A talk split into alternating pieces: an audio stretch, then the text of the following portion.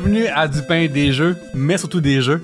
Même si c'est bien bon du bon pain. je m'appelle Pierre-Luc Racine et euh, je suis un animateur pour RDS Jeux vidéo. Je suis humoriste, podcaster, auteur. J'ai plein d'affaires différentes, mais aujourd'hui, on parle de jeux vidéo. On célèbre les jeux vidéo. Peu importe si tu joues à des jeux vidéo, t'as ta place ici. Et euh, de place, Charles Beauchesne. Bon, bonjour. Yes, yes, le public en feu euh, d'être là. oui, hey Charles, on va parler de jeux vidéo. On a commencé tantôt euh, déjà avant l'enregistrement, puis là je t'ai dit calme-toi parce qu'il faut qu'on parte la patente. Je suis parti sur une spirale de Tomb Raider là, qui aurait pu durer plusieurs siècles, les amis. Moi, je suis euh, curieux de savoir euh, tes débuts de gaming, c'est quand, puis c'est quoi que t'as marqué au début, pourquoi t'as fait « Ah oui, ça c'est vraiment intéressant? Ah mon dieu, moi je, je suis un euh, j'ai eu une console tard. Euh, j'ai eu genre je pense la, la Nintendo 64 première console euh, non, c'est pas vrai, j'ai eu un Sega Genesis avant, j'ai joué à Vector Man. Ça c'était le fun en une espèce de robot qui s'en va nettoyer genre de la sludge toxique puis qui fait en tout cas, qui descend des robots avec des des guns dans ses paumes. Fantastique, c'était génial. Avec des, des beaux graphiques euh, sphériques pour l'époque là à, ou, euh, Sega Genesis, c'était c'était mon Dieu que c'était 3D euh, en revenais pas. 1997. Oui. Euh, non, c'était même pas avant ça, c'était genre au début, début du 94, 90, genre. une affaire de même, Ouais. 94-95. Euh, j'ai eu un Nintendo 64 en 1998, Star Fox 64 avec le Rumble Pack, Rumble premier Pack. jeu. Ouais, ouais, la Ouais. manette qui pèse 12 tonnes, là, Oui, tout dans le pour temps. que ça rumble un petit peu. Je me suis ramassé juste que... Moi, je viens de la prairie sur la sud de Montréal. Mhm. Je me suis ramassé jusqu'à Saint-Eustache au marché aux puces parce que j'avais appelé partout. Il vous reste-tu le, le pack avec Pack? le Rumble Pack avec le Star Fox? Fait que ça a été vraiment une aventure.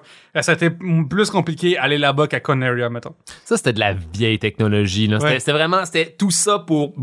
Oui. Et la manette était lourde! Oui, oui, la manette était tellement lourde! Et, balancé, là, ouais, une ici 64, là, juste ici, puis sans dire que ça pèse par en arrière, là. allégé de son Rumble Pack. Bref, euh, j'ai eu ça, j'ai joué. Après ça, j'ai eu un, un- un GameCube euh, où j'ai euh, plateforme euh, sur laquelle j'ai joué au jeu dont, dont on va parler aujourd'hui. Oui, oui, oui, absolument. Euh, ce- ce- Sinon, j'ai joué à mon Dieu euh, des bons vieux Tomb Raider sur mon ordinateur. Mhm. Je suis un gros fan de Tomb Raider. Je résoudre des puzzles dans un temple. Moi, c'est c'est ça t'as besoin dans la vie. ah, ah, ah, Ouais. s'il vous plaît. Demain, tu s'en vas en camping pour euh, une semaine, je pense. Oui, oui. Puis euh, t'as le choix en aller camping ou résoudre des puzzles dans un temple. Ah, si je pouvais, genre, euh, trouver un temple en camping, là, puis passer Ben, la fin de semaine à résoudre des puzzles. Les, les génial. Tomb Raider, à part en camping, essentiellement, parce qu'il y a beaucoup de campsites. Oui. Fait essentiellement, c'est juste un camping un peu plus violent. On s'est mis à prioriser d'autres affaires, en fait. On s'est mis à prioriser la, la survie euh, avec des casse-têtes on the side Oui. plutôt que des casse-têtes avec Ah ouais, c'est de survivre à cette grosse roche ou à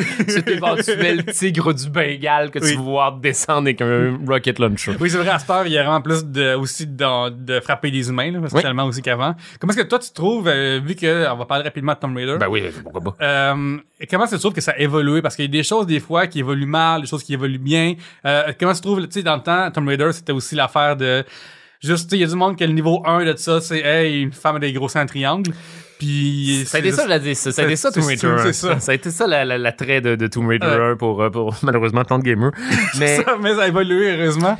En fait, les premiers Tomb Raider jusqu'à, euh, voyons, Underworld, euh, que je pense à la fin des, fin des années 2000, une affaire de même, euh, je pense qu'ils étaient volontairement plus, plus cartoon. Oui. C'était, c'était plus, euh, t'es un euh, héros de dessin animé à la Indiana Jones qui s'en va combattre des momies des extraterrestres des, des, euh, dans des temples qui ont pas rapport, puis Ouais. qui font aucun sens. Il y a des technologies qui n'ont pas de sens avec thématiques habituelles. Oui, en fait, des technologies qui, qui se manifestent souvent sous la forme de Switch. Oui, c'est une vieille Switch cachée. Là, Ah, Ouais. Essaye ça- de ça- trouver le détail dans le décor qui est une Switch. là. Ça fait très euh, les vieux Scooby-Doo parce qu'il y a une brique euh, grise euh, par en arrière du mur. Parce que que- c'est la, la, c'est, c'est l'endroit du décor qui va s'animer. Oui. Voilà, c'était, c'était pas mal ça le principe des premiers Tomb Raider. Puis euh, ça, ils l'ont rebooté en, euh, mon Dieu, 2012, 2011, une affaire Oui. de même. Et là, c'est devenu, c'est devenu survie. C'est devenu, euh, c'est devenu d'autres enjeux. C'est devenu le, le Tomb Raider réaliste, entre guillemets, où tuer des humains euh, a des impacts psychologiques. Oui. Où, euh, Parce que le peur pour sa vie aussi. Dans Oui. le sens que, tu sais, à, à, à un moment donné, je pense dans le premier, il y a un, petit moment où est-ce que un monsieur le prend par la gorge, puis je me suis à avoir vraiment peur pour elle. Puis ça amène aussi une dimension de c'est quoi être une femme. Rapidement, je sais pas c'est quoi être une femme. je, je sais pas. je- Mais- C'est intéressant ce que tu fais comme point. Mais il y a un petit moment de au crime, c'est pas la même réaction qu'un personnage de Uncharted qui s'est pogné par la gorge. C'est pas la même enjeu, ça pourrait virer mal différemment. Je me suis fait dire, moi, que, mais même de- depuis les premiers Tomb Raider, que le, le deal, euh, une des raisons pour laquelle les, les gens derrière ça auraient choisi que le, le héros ce- ce- soit, soit une femme, c'est pour que ce soit un héros que tu as envie de protéger. Mm. Euh, puis là, je sais pas. Est-ce que c'est basé sur du sexisme? J'imagine que oui. Je Ah, que oui, quelque part oui, mais en tout cas, je. C'était pour, pour donner cette envie aux gamers de, de entre guillemets, s'occuper de, de, Mhm. de son, même si en tout cas, ça fait pas de sens parce que dans tous les jeux, tu, tu veux toujours t'occuper Ben, du ça héros. dépend, je- mettons, euh, dans le temps, si je, genre, réfléchir à un jeu marquant qui, que tu t'occupes de quelqu'un, ben, euh, Resident Evil 4, on s'occupe d'une petite fille qui s'appelle Ashley. Oui. Mais mettons, tout récemment, euh, Plague's Innocence, c'est un Plague petit gars. ça, c'était, ben, faut, que Tales- je, joue- faut que je joue à ça, Ouais, si Plague ouais, Tale. c'est ça. Euh, je euh, ça, c'est, ça, je l'ai fini, puis ça, ça, c'est, l'inverse, là. Ils ont renversé. tu- T'es la grande sœur qui c'est la grande s'occupe du petit gars. frère, ouais. C'est ça. Fait que je pense que aussi, c'est une autre, ça, c'est 20 ans plus tard, là. Fait que, Je pense que ça, aussi- selon les vieilles, euh, selon les, les anciennes mœurs des années 90, euh, le deal c'était que c'était que le héros était une femme pour que tu t'en occupes. Mm. Je, je pense que Ben, c'est ça dans le- comme, c'est, le- une autre mentalité, là, de notre époque aussi, là. Mais, je- Mais je- tu vois, ça, ça vient se Ouais. répertorier dans les nouveaux Tomb Raider après ça, ou quand il y a des, de, comment dire, euh, quand un homme fait violence à la jeune Lara Croft, là, ton, ton, t'as le même feeling, Mhm. mais, mais, mais, mais, mais différent. Là, on entre dans la psychologie de cette affaire-là. On Oui. entre dans le, ouh, ah, je, je- c'est soudainement dark, pas mal plus que quand je jouais dans les années 90. Pourtant, Lara Croft, toujours, je t'as toujours aux prises avec des, des, des, des dudes qui tirent dessus. Pourquoi là, là, quand elle se fait, fait prendre à la gorge Mhm. par un pirate, je, je, je- j'aime, j'aime, j'aime pas ça, en fait. J'aime pas ça avant, là, mais bon, oui, ce que je veux dire. je- en tout cas. Oui. Parce qu'on a dans, parce qu'on a dans, dans la dimension psychologique Oui, c'est ça. parce Puis que, aussi, comme, tu sais, c'est, pas ce genre de jeu-là, mais ça pourrait être une agression sexuelle qui est plus. c'est devenu un jeu sur la survie. C'est ça. Les exactement. puzzles dans les nouveaux Tomb Raider sont devenus des puzzles de survie. Sont, t'es dans, t'es, t'es, t'es, dans la merde. Il faut que tu t'en Mhm. tires, il faut que tu penses rapidement, il faut que tu utilises ce qui est autour de toi pour, pour survivre. Et ça, je pense que c'est une, euh, en tout cas, ça a rendu le jeu, ça a donné une autre dimension au jeu, là. Ouais, ben je pense aussi que c'est une profondeur du jeu que, euh, tu sais, euh, explorer les tombes, c'est rendu un bonus. Là. Oui. Fait que c'est plus l'affaire principale. Ah, là. yes, c'est une bonne vieille tombe, tiens, Oui, allez me, me détendre un Ouais. peu là-dedans. Dans, dans la tombe, il y a un puzzle pour aller chercher un item qui donne de l'argent. Puzzle, rien de mieux. Puis là, les pirates puis les samouraïs, les zombies reviennent. Oui, mais, ça. mais- Mais genre, euh, toi, la dimension euh, surréaliste de Tomb Raider, c'est une affaire que t'aimes ou tu t'aurais préféré que ça reste genre. j'aime ça. De la... Surréaliste dans quel sens? Ben, c'est mettons, dans les, surtout dans les plus récents, il y a du. C'est naturel, mettons. Il y a toujours eu du surnaturel ça. dans Tomb Raider, de la même manière qu'il y a toujours eu du surnaturel dans Indiana Jones, et je ne comprends pas pourquoi les gens se sont fâchés dans le 5 quand il y a une soucoupe volante. Spoiler fucking alert! là. Ouais, mais c'est surtout qu'il y a du monde qui, euh, qui fondent là, dans, dans, dans Indiana Jones. les, les- les nazis deviennent du liquide. Ouais, il y a ça. une soucoupe volante, il C'est y a ça. les Crystal C'est des extraterrestres, Oui. euh, il y a, il y a tout, tout existe. C'est Indiana. Jones. Non, mais je veux dire, c'est que euh, tant qu'à avoir une survie réaliste, il Mhm. y a des gens qui auraient pu dire Hey, moi, je préfère avoir le jeu réaliste rendu là. Bon, ben, c'est- à ce stade-ci, je pense que ça dépend des goûts, mais moi, j'aime bien ça, là, quand il y a. Quand les, les, les événements sont appuyés par, en tout cas, l'éventuel euh, ressusciter une momie, Oui, là, euh, les, les cultistes se sont ramassés dans le temple de la, la reine du Japon momifiée. ouais. pas. Ben, écoute, tout, tout, tout peut pas être National Treasure tout le temps, fait que. euh, Je, pense que c'est ça. Je pense que pour moi, il faut que tout soit un peu National Treasure. ben, justement, euh, parlant de surnaturel, euh, tu sais. euh, Et de, de bonus dans un temple, et de bonus dans un temps, en plus. Aujourd'hui, on parle de Eternal Darkness. Ça ça m'a. Sanity's Requiem. Requiem. Euh, un jeu de 2002 qui m'a tellement, quand quand tu m'as, quand je t'ai approché, tu me, ça m'a tellement allumé, j'en perds mes mots en ce moment. Euh, c'est un, un, un des jeux euh, classé M euh, sur la GameCube. Qui était censé être au Nintendo 64 à la base. Exactement, t'as raison. Et finalement, ça valait la peine d'attendre un petit peu, puis vraiment, là, vraiment, oui, vraiment ça, les, graphiques auraient été immondes. Sur, sur fin de Nintendo 64, là, brrr, non, non. C'est un, un jeu à la troisième personne, un jeu d'horreur Mm. qu'on peut qualifier aussi, C'est plus euh, suspense aussi, euh, avec une bonne, bonne trame narrative. À la, à la Resident Evil slash euh, Silent Hill. Oui, c'est ça, définitivement. Avec euh, des, des petites notions d'horreur cosmique Lovecraftienne. Ouais, absolument. Puis aussi une affaire que j'aime de plus de Eternal Darkness, c'est que son histoire est extrêmement profonde. Pour un, surtout pour un jeu de 2002, de console, de GameCube en particulier, on est vraiment loin de, euh, de même. Tantôt je parlais de Resident Evil 4. Resident Evil 4, il se passe beaucoup d'affaires, mais t'apprends. Mais la narrative est pas aussi touffue Non, que ça, dans, mettons, Resident Evil et dans euh, Eternal Darkness. Ashley évolue pas vraiment, puis Leon reste le même bonhomme qu'au début. Là. Tandis que là, il y a beaucoup de backstory. y a- ce jeu-là établit tellement d'affaires. On commence alors que euh, on interprète Alexandra Roivas. Roivas? Roivas, ouais, je Roivas. pense. Qui... Euh, Lis-le à l'envers. ouais, euh, ça fait... Euh, ça... Vieux. Savior. Oh mon dieu. Ah, ben, Comme, comme euh, genre... euh, Sauveur, comme ouais. le héros du jeu. Non, là. mais je cherchais, euh, c'est quoi, c'est dans Entre Chien et Loup, à un moment donné, il y avait un personnage de Damien qui avait changé de nom, puis il s'était appelé euh, genre, pas de modem, là, mais genre démon à l'envers. là. Ouais, comme- euh, Lucar, euh, qui ça. est Dracula, ouais, finalement. ou euh, à la ronde. Oui, oui, d'ailleurs. Oui. Euh, bref, euh, là, son grand-père, il est mort, puis euh, avant... Qui est son dernier, qui est son dernier, le dernier membre de sa famille qui est encore vivant. C'est ça. Qui a été retrouvé décapité dans son bureau. C'est euh, setup assez étrange, on va le dire en La partant. tête a disparu. Oui. Fait que euh, c'est bizarre, puis là, euh, elle va enquêter. Mhm. Elle trouve une section secrète la bibliothèque et elle tombe sur un livre qui s'appelle euh, Le Tombe d'Eternal Darkness. Oui, qui est un Qui- livre qui est euh, relié avec euh, de, de, de la chair, de la peau humaine Oui. et des os. Très euh, Necronomicon comme livre. on C'est va se le très. dire. On va, là, je- Ouais. on va se le dire tout de le suite. Quelqu'un a vampirisé le matériel de H.P. Lovecraft. Mm. C'est- C'est de. Comment dire de.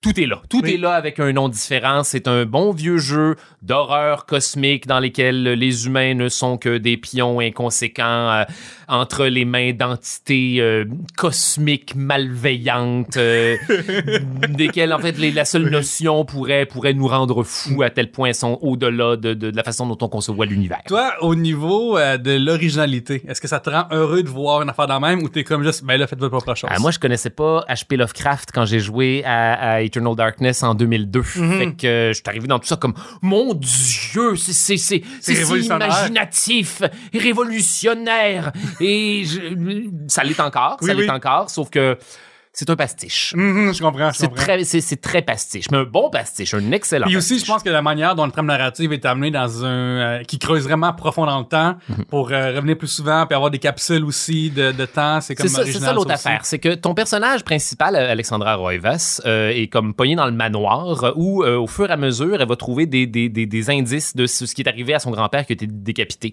Et la plupart de ces indices-là vont se manifester sous la forme de documents archéologiques ou qui va la ramener à toutes les fois dans, à, une époque différente euh, où est en train d'arriver une aventure différente à un personnage différent, mais qui sont toutes liées euh, dans, euh, comment dire, à travers les méandres du temps par, euh, par des entités cosmiques malveillantes qui, qui nous contrôlent tous et qui veulent déferler sur nous les Oui. ténèbres éternelles. Oui, à- à- à- au début, elle réalise qu'il y a un Romain du nom de Auguste. Pius, Pius Augustus. Pius Augustus. Ça va dans le temple, Oui. là, puis là, tu découvres le, le cube, puis là, il y a une entité malveillante spatiale qui te fait Pius, tu es maintenant euh, mon esclave choisi de. Qu'est-ce que vous me racontez, entité cosmique néfaste Et voilà, le Pius Augustus devient une liche pour le reste du jeu, puis on leur croit une liche, un, un mort-vivant, un Oui, bon vieux Un squelette, là. romain squelette là qu'on croise à toutes les époques Mm. euh, sous, euh, euh, sous sous sous le nom de, de divers personnages. Oui, oui, qui- mais c'est ça qui est fun d'ailleurs, c'est que, euh, sais, pour euh, le jeune moi aussi de 2002 qui comprend pas encore ces univers-là, qui est pas encore là-dedans, tu sais, euh, il y a beaucoup de, justement, des personnages qui s'appellent Alex ou euh, Mm-hmm. Maximus, je crois, Augustus aussi, Augustin. Plus tard, tu sais, mettons, ça va être un personnage qui va s'appeler euh, Augustin, si c'est genre en France, mettons, j'imagine. Ouais, ouais. Des choses comme ça. C'est vraiment cool comment est-ce que c'est facile à comprendre.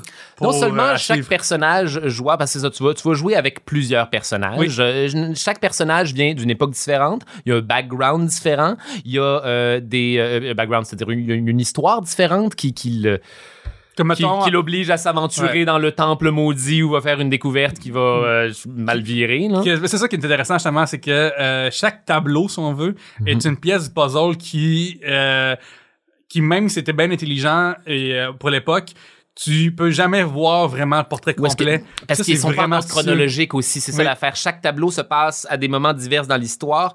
Puis là, c'est si le comment dire, si, si le joueur a des bons skills de détective privé, là tu fais ah ouais attendez ils ont parlé du euh, Pillar of Flesh dans une autre euh, dans un autre ah c'est ça là cette espèce de espèce de grosse colonne là avec du monde cimenté dans lequel puis Chacun des, des personnages que tu prends a des caractéristiques physiques différentes aussi. Fait que t'en as qui vont être plus forts. T'en as qui vont, à un moment donné, là, t'es un gros marchand vénitien, Oui, là, oui, qui, s'épuise facilement, là, pis t'es comme, OK, c'est un, c'est un un autre défi d'être Oui. jamais dans la tombe avec ce gars-là qui se poursuit par des que ça, c'est- zombies. Parce que les, euh, les méchants sont des genres de zombies qui, euh, pour les tuer, la technique la plus simple, c'est couper un bras gauche, couper le bras droit, couper Mhm. la tête.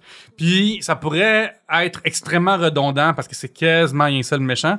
Mais comme chacun des personnages que tu incarnes, comme tu dis, sont, tu sais, le, le, le, le marchand vénitien qui fait trois pas et est essoufflé, là. Ah, Ça fait vraiment Ça chier. prend pas trop de zombies là, pour que ça. ce soit laborieux. là.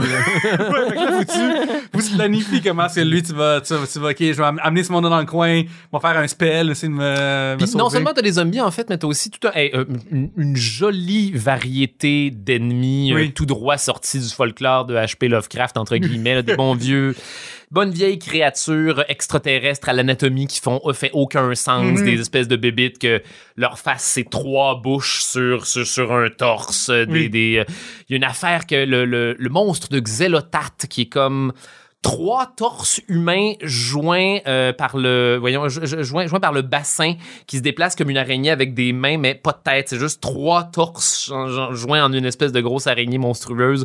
Les designs sont sont francs. T'as des euh, les euh, les euh, t'as des body snatchers Mm, aussi. Oui, oui, t'as des, des, des petites créatures qui ressemblent à des espèces de mantes religieuses là, qui rentrent à, à- à- à l'intérieur de dudes qui ont l'air humains d'apparence puis là finalement essayent de te stabber, là, pis t'es t'es pogné pour leur faire perdre de l'énergie, puis là, il y, a- il y a une menthe religieuse qui sort de leur chest comme dans Alien.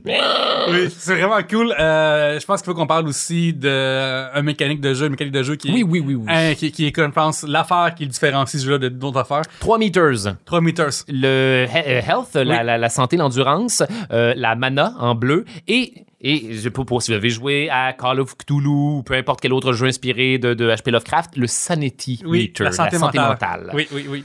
La sanité d'esprit peut-être aussi on peut dire? La sanité d'esprit, je pense, je, je pense que c'est un anglicisme. Ouais, je pense c'est que ça, c'est un- ouais. la santé, la santé La mentale. santé mentale, on va- on va Non. dire ça de même. Et là, il se passe exactement c'est ça. C'est là que ça devient encore plus Lovecraftien que ça ne l'était déjà, parce que dans les romans de H.P. Lovecraft, il y a cette notion selon laquelle les monstres, les, les, les monstres du, du, du mythos, sont des créatures tellement extraterrestres, tellement au-delà des limites de ce que les humains peuvent imaginer, que le seul fait de les observer, le seul fait de les, de les voir avec ses yeux, te rend un peu fou. La, la euh, voyons, dissonance cognitive Oui. par rapport à la réalité Ça, ça te traumatise tellement. te brise Oui. parce que t'as vu, t'as vu les choses trop dans leur ensemble. Et là, c'est ça dans ce jeu-là. Le- C'est comme voir ses parents fourrés, mais fois mille. là. Voilà, Ouais, exactement. ok. T'es- t'es- t'es- tu ne peux plus C'est effacer ça. de ton esprit. Exactement. Et, et dépendamment, c'est ça. Dépendamment de, de, de quel, euh, au début, avec dans le premier niveau avec euh, Pius Augustus, de quelle entité cosmique malveillante tu décides de, de, de, de servir, euh, les, les méchants dans le jeu vont être différents. Si tu choisis euh, Shaturga, le dieu de, de, de la force et du sang, je pense que c'est les zombies rouges. Les ennemis vont être plus forts, ils vont avoir plus de plus d'en- plus d'endurance. Si tu choisis euh, Ulioth, le, le dieu, en tout cas le dieu des portails intergalactiques, une espèce de grosse méduse intergalactique, là, là tes méchants te, te va de la magie. Tu peux faire moins de spells. Ils te... Et moi, je- ma première game, et c'est comme ça que je suggère aux gens de jouer à ce jeu-là, là, si tu veux jouer de la manière dont c'est censé être joué, c'est de choisir euh, La déesse de la, de la démence. Et là, elle... euh, euh, à toutes les fois que tu croises un ennemi, il t'enlève beaucoup plus de santé mentale qu'il t'en aurait enlevé avec les deux autres. Fait que t'es toujours en train euh, de te battre pour pas devenir fou parce que le jeu génère des hallucinations. Ça, c'est impressionnant, ça. C'est incroyable parce que justement, ton personnage commence à, à être moins bien en santé mentale. Fait que euh, la manière. Puis là, quand on dit pas santé mentale, on parle pas genre euh, à chaque belle cause. On parle de ce- d'un système dans le jeu dans lequel, parce que comme Lovecraftien, oui, que euh, t'as une emprise ou non sur tes actions puis sur ce que t'as sur ce que tu vois, sur ce que tu ressens ça. sur tes sens. Exactement, c'est ce genre de santé mentale là qu'on parle. On parle pas de. Et là, pour de te faire vrai. ressentir ça à toi en tant que joueur, le truc du jeu, c'est des fois, tu vas entrer dans un, tu vas entrer dans une salle, euh, il va y avoir infini ennemis, euh, tu peux rien faire, ta manette est jamais, euh, tu te fais tuer, tu sacres, tu reviens au début de la salle et tout ça ne s'est jamais passé. Oui, une affaire qui peut arriver aussi, je me souviens, c'est que tu rentres dans une salle, puis là, ton, ton, ton personnage, chaque fois que tu marches, il creuse dans, dans, dans Oui. le plancher. Puis là, t'es comme, qu'est-ce qui se passe? Mon jeu est brisé. Ah! Il y en a- Santé mentale. Il y en a un que le volume baisse à Oui. l'écran, je me trompe pas, où il monte. Il y a une mouche de l'autre côté de l'écran qui se balade Oui. euh, sur ton écran. Et il y a le- c- ces estis-là, ça, ça, ils, ils vi- ils viennent jouer directement dans, dans nos cerveaux. Il y a le blue screen of Oui, death. exactement. Une fois de temps en temps, t'as l'écran bleu qui te montre que ton jeu a buggé, puis t'es comme Ah, pas Oui. encore. Santé mentale. Là, vous êtes en train de jouer avec ma patience en plus et j'adore ça. C'est vraiment bon parce que c'est un des seuls jeux qui peut faire douter les joueurs de ce qui se passe. Constamment. Puis ça, c'est euh, extrêmement difficile à faire pour un jeu vidéo de faire euh, non seulement euh, hontement, mais tu trouves ça drôle après. Là. Puis on va te faire peur aussi. Oui. Puis ces hosties-là, je Parce me que- souviens, j'ai, j'ai, j'ai eu peur Oui, en ben, ça a l'air niaiseux, mais... euh, C'est que- GameCube, là. Ouais. C'est des graphiques de GameCube. Mais te faire peur que ta game crash, là, c'est une vraie peur incroyable. Là. Premièrement, parce Oui. que ces hosties-là, les, les, les puzzles sont compliqués, les ennemis sont chiants, puis tu veux, tu, tu t'es mieux de sauver souvent. Oui. Et, mais l'ambiance aussi, l'ambiance est, est- mon Dieu, c'est toujours, c'est toujours cette idée de t'enfoncer de plus en plus profondément dans une ruche de ténèbres, d'aller dans, ah non, faut que je descende dans le couloir le plus sombre du temple abandonné, j'ai pas le choix d'aller là. Oui. Craque une allumette, vas-tu y avoir des bébés? Il va y avoir des bébés. Il y a- En tout cas, je, je me souviens jouer à ça, je, à- ado, là, au dé- début des années 2000, là, puis, puis être ma parole, qu'est-ce Oui. qui se passe? Je- ce jeu me fait ressentir des émotions. Oui, puis Euh. en fait, c'est fun de ça, c'est que euh, comme il y a beaucoup de décors différents, fait que c'est le fun, tu sais, t'as des temples, euh, t'as une cathédrale justement à Mhm. Amiens, Amiens, c'est ça? en- Oui, c'est ça. T'as, t'as plusieurs, des- t'as comme trois euh, décors, trois, quatre décors de base Principaux, ouais. principaux qui reviennent euh, dans différentes époques. Y a différents angles aussi, c'est qui est le fun. Fait comme ça, tu peux, euh, tu sais, mettons, moi, la la- cathédrale, mettons la Ouais. cathédrale. Au début, tu commences genre La cathédrale euh, oubliée. À la cathédrale oubliée d'ailleurs. Tu commences euh, à l'époque de Charlemagne où c'est Mm. une toute petite euh, cathédrale, je pense romane. Puis euh, tu la revois par la suite, genre euh, tu reviens pendant l'Inquisition espagnole où ils ont agrandi la cathédrale. Il y a d'autres pi- il y a d'autres pièces, mais tu peux quand même genre t'en aller profondément dans le dans le temple et retrouver les, les salles de la première itération de la cathédrale à l'époque de Charlemagne. C'est genre, moi, dans C'est satisfaisant. J'ai écouté beaucoup, j'ai écouté les décadences juste pour ces moments-là. Ouais, Les moments ouais. de, oh, ça m'étonne que le 3, genre, ça m'étonne que on a le 1. parti C'est ça. Fait que moi, quand j'ai découvert ça, je capotais. Euh, tu sais, pour donner une idée, euh, la première fois que t'es dans la cathédrale oubliée, justement, je pense qu'il y a une conspiration pour tuer euh, Charlemagne. Charlemagne, oui. Justement, puis Il y a un scroll, euh, il y, a- il y a- il y a un parchemin maléfique. Oui. euh, puis là, t'es le, t'es le gars qui est censé lui amener le parchemin maléfique, mais comme un gros loser, tu le lis avant, puis c'est toi qui pogne le curse. Fait que tu deviens comme un, un zombie progressivement Oui. au fur et à mesure que cette quest avance. Puis là, faut que t'ailles avertir Charlemagne avant d'être un zombie. C'est Oui. cool parce que ça, c'est juste un des personnages. Ça pas Oui. ça, l'histoire. L'histoire aurait peut être juste de ça. Non, c'est un chapitre. C'est ça, exactement. Puis euh, l'autre après, t'as un, genre, un genre de frère qui... Oui, oui, le, le frère franciscain là, qui, qui vit une espèce de, il est- d'aventure. il est- je pense, accusé justement d'affaires euh, reliées. Sa quest, c'est une, euh, c'est un pastiche de, voyons, euh, au nom de la rose, le nom de la rose de, de Umberto Eco, en tout cas, qui ont fait un film avec ça, avec Sean Connery, euh, qui joue un détective franciscain médiéval, c'est fucking cool. Bref, euh, je, oui, puis là, c'est ça, il y a l'Inquisition, là, puis les, les, les- tu t'en vas dans, plus profondément dans la cathédrale, puis tu tombes sur Pius Augustus, là, qui est en train de, de- d'enlever des organes à des moines, dit comme, eh bien, on dirait bien que tu allais un petit peu trop loin, mon petit franciscain. oh non! C'est drôle parce que t'as été Pius Augustus dans Oui. une autre, dans une autre quest. C'est comme, oh non, je suis victime de moi-même. Puis t'as choisi de, Oui. un- une des trois affaires. Fait que tout ça est de ta faute essentiellement en tant que joueur. Tout est de ta faute. Oui. Tout est constamment de ta faute. Et ça, C'est- je- c'est je- peut-être, moi, je suis peut-être sadomaso.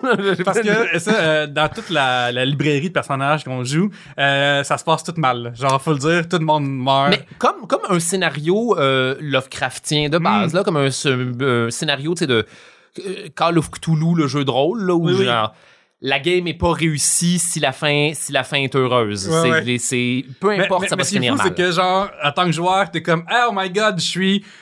Je sais plus quel personnage qui est dans quel, euh, dans quel, dans quel setup, mais je pense que je, je je vois du sable. Fait que, j'imagine juste que, enfin, tu sais, mettons, il- je pense que c'est ça, c'est le marchand qui pousse en bas du nom. Oui, oui, il pousse, celui- il pousse dans le, dans le, le pillar of flesh. C'est ça, C'est ça. Il là- Pius Augustus est en train de faire une espèce de grosse colonne euh, qui est de monde cimenté sur place.